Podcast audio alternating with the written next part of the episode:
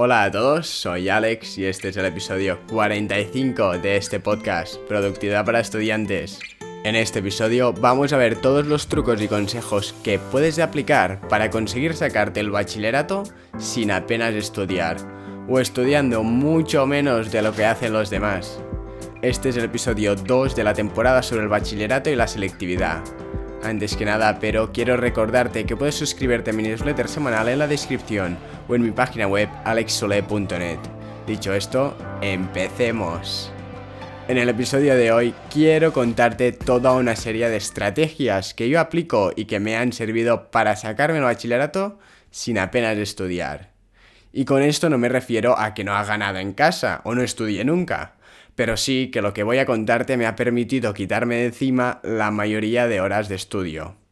Por ejemplo, si de normal tendría que estudiar 5 horas para sacar un 8, con estas técnicas puedo llegar a ese mismo 8 con tan solo 2 horas.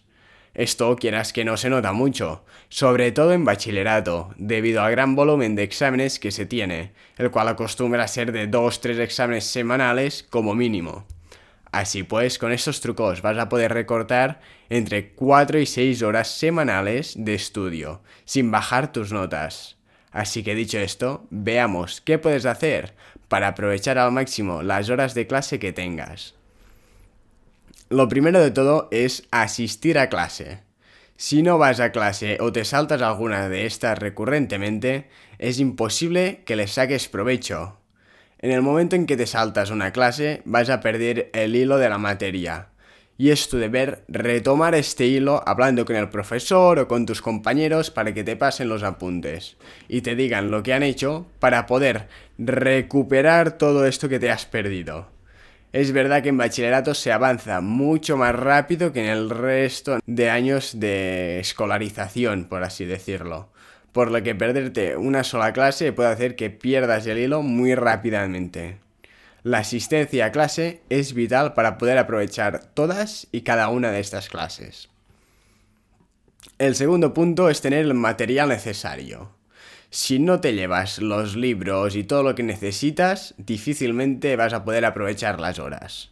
Cuando te descuidas algo, acabas estando más preocupado por lo que te has descuidado que por la clase, además de no tener los apuntes o esos soportes necesarios para poder hacer realmente y entender bien eso que te están contando.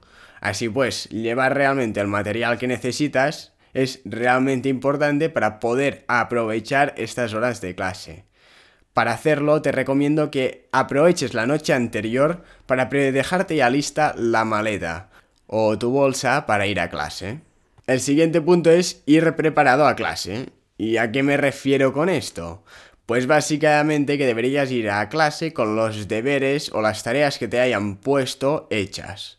Muchas veces no las hacemos y no es siempre necesario, debes saber priorizar, pero sí que es vital poder hacer esas tareas que crees que te van a servir. Por ejemplo, si te dicen que hagas mil ejercicios de una cosa que ya sabes hacer, probablemente no sea lo más inteligente hacerlo, vas a perder mucho tiempo.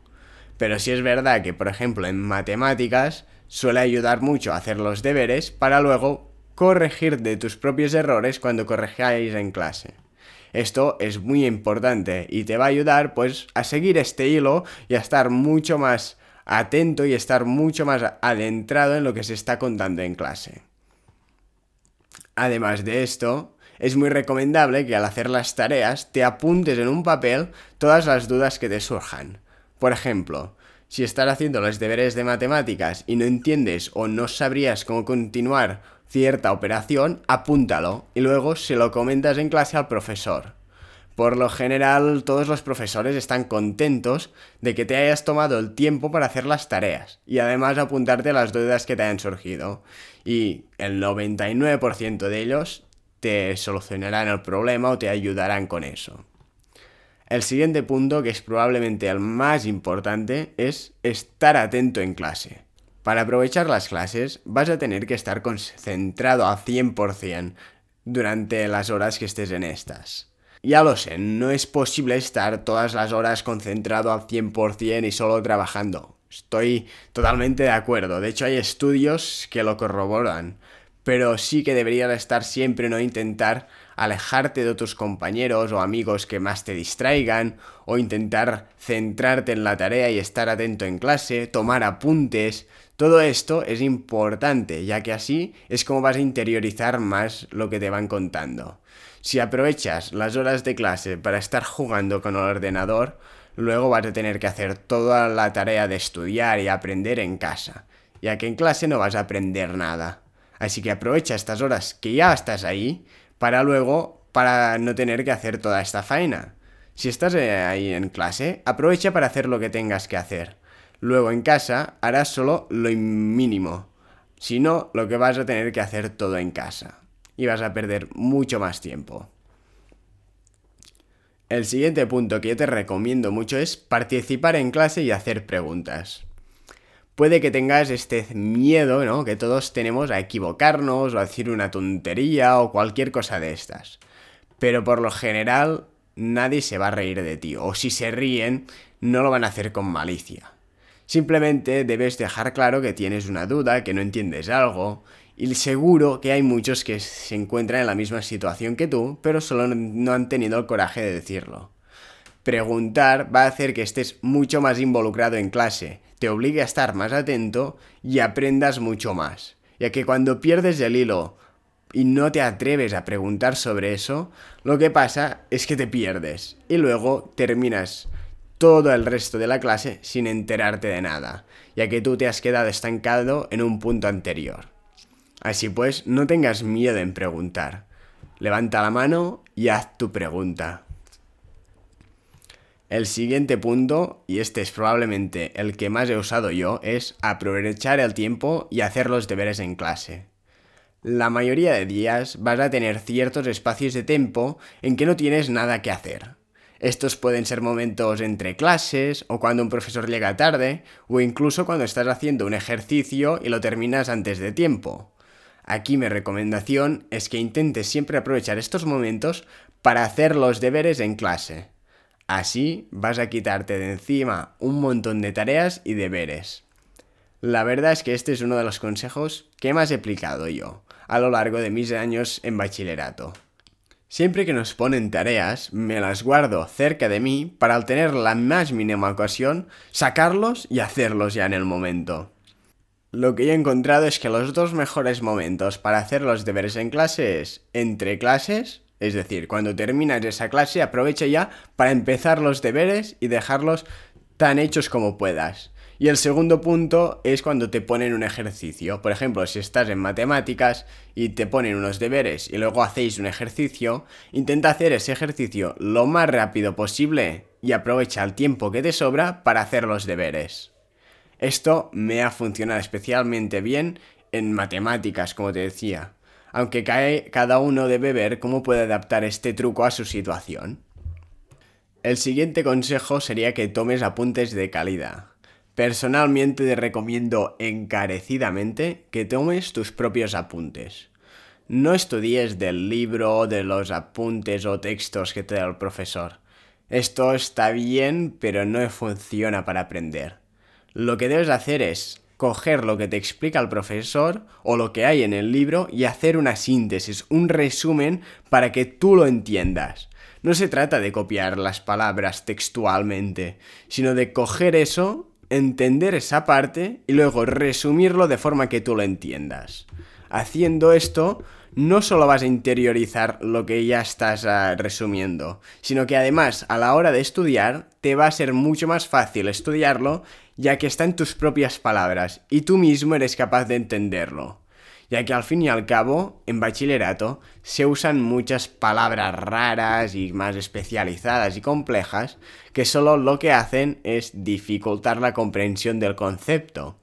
Así, tomando apuntes, lo que consigues es hacerlo o pasarlo todo a un lenguaje y a una capacidad de entenderlo mucho más básica. Por ejemplo, la asignatura en que más me ha servido este consejo es filosofía. Filosofía se me da bastante bien, la verdad. Y la diferencia que veo entre yo y el resto de mis compañeros que no les va tan bien es que yo tomo apuntes en clase. Ellos simplemente se quedan escuchando al profesor lo que dice y luego, como mucho, copian lo que apunta el profesor en la pizarra. Pero ¿qué pasa? Que así se pierden el 90% del hilo y luego en casa no se acuerdan de lo que ha dicho. Es normal, ya que filosofía es bastante rebasado en sí. Es por esto que yo lo que hago es coger todo lo que él dice y resumirlo, tal cual en el papel. De esta forma, soy capaz luego más tarde, cuando estudie o cuando lo repase, de simplemente leer de mis propias palabras lo que el profesor me ha comentado o ha comentado en clase. Esto facilita mucho más el poder entender y el poder estudiar esa asignatura. El siguiente punto que te recomendaría sería repasar los apuntes más tarde en casa. Es verdad que este es probablemente el consejo que menos usé yo, pero sí que repasar en casa es muy importante, o si más no, va muy bien para aprender y luego no tener que estar los últimos días estudiando como un loco. Básicamente lo que debes hacer es repasar en casa los apuntes que has tomado. Si tomas apuntes de calidad como te he dicho, te facilitará pues el poder entender lo que tú mismo has apuntado, hacer pequeños retoques o incluso apuntar ciertas dudas que se te ocurran al repasar. Esto lo que va a hacer es que poco a poco ya vayas interiorizando esos conceptos, además de resolver las dudas con antelación, y no tener que correr el último día o ir al examen con dudas que no sabrías resolver. Esto no es una buena idea, ya te lo digo ahora. Además de que te pierdes mucho más el hilo conductor de esa materia. Si no entiendes el punto 2, luego en el punto 5 vas a estar mucho más perdido. Así que intenta solucionar las dudas cuanto antes mejor. Así pues, este punto que te comento de repasar es especialmente importante que lo hagas en esas asignaturas que más te cuesten. Yo ya lo entiendo que pueda ser una pérdida de tiempo o que no te guste estar cada día media horita repasando tus apuntes y por eso yo tampoco lo hago. Así que lo simplemente lo hago en esa asignatura o dos asignaturas que más me cuestan. Hacerlo así hace que vaya mucho más preparado al examen. Y te recomiendo realmente que si hay alguna asignatura que te cueste mucho, cada día que tengas clase de eso, repases lo que has hecho y así vas a ir aprendiendo poco a poco eso y no vas a tener que correr el último día, ya que luego es cuando se te cruzan los cables y no eres capaz de entenderlo. Y el último punto, y también muy importante en bachillerato, es saber priorizar. Debes aprender a conocer a tus profesores para entender qué es lo que suelen pedir en los exámenes y en las tareas y qué no. Estudiarlo todo está muy bien, pero ya te lo digo ahora, es imposible. Lo siento mucho, pero probablemente no vas a ser capaz de llegar a todo, a no ser que duermas dos horas al día y doce estudiando. Yo no lo recomiendo tampoco, la verdad. Por esta razón vas a tener que priorizar. Vas a tener que elegir qué haces y qué no, qué estudias en profundidad y qué te miras por encima. Al principio puede que tengas que ser más conservador y mirártelo todo bien, pero a medida que avance el curso vas a ir viendo las preferencias de cada profesor. Hay profesores que a lo mejor las tareas que hagas en casa no se las miran y no las cuenten para nota. En estos, en estos casos, si se te da bien la materia y ese concepto lo entiendes y ves que el ejercicio lo sabrías hacer, a lo mejor no necesitas hacerlo. Pero por otro lado, por mucho que no se lo mires si esta materia te cuesta, es muy recomendable que lo hagas igualmente, ya que te va a servir para aprender. Otros casos son los exámenes. Normalmente a los exámenes entra mucha materia y muchas cosas que no van a ser capaz de aprendértelo todo. Por esto es importante aprender a entender a los profesores. ¿Qué es lo que más valoran? ¿Qué crees que va a entrar en el examen? ¿Qué pistas te ha dado a lo largo del curso, a lo largo de ese tema, sobre cosas que pueden salir en el examen? Mírate eso en profundidad, pero tampoco olvides el resto. Repásalo un poco todo, aunque vas a tener que profundizar en eso que sabes o estás más seguro que va a entrar en el examen. Por ejemplo, si el profesor de filosofía siempre te hace una pregunta de comparar el autor que estáis haciendo con otro que ya hayáis estudiado anteriormente, Aprovecha a cuando estás estudiando para buscar el autor con el que sea más fácil de comparar y hacer un mini esquema de los puntos en común y esos que no están de acuerdo. Así te aseguras de por lo menos ir bien preparado para esa parte del examen. Y así con todos los profesores y todos los exámenes. Debes aprender a priorizar, elegir qué te aporta más y qué menos, qué te va a ayudar más y qué menos. Si no te ayuda, no lo hagas y dedica ese tiempo a algo que te ayude más. Así pues, te recomiendo que empieces desde ya a implementar estas técnicas para no tener luego que estudiar tanto en casa. Y recuerda, el curso es una maratón y no un sprint, por lo que deberías ir lento pero constante. Muchas gracias por haberme escuchado. Espero que este episodio te haya gustado y haya sido de utilidad. Si es así, te agradecería enormemente que te suscribas al podcast y lo compartas con un amigo o con alguien a quien le pueda interesar. También te invito a que entres en mi página web alexule.net, desde donde podrás suscribirte a mi newsletter semanal, donde envío contenido exclusivo, además del enlace y breve resumen del podcast de esa semana. Nos vemos el próximo lunes en este podcast. Hasta la próxima.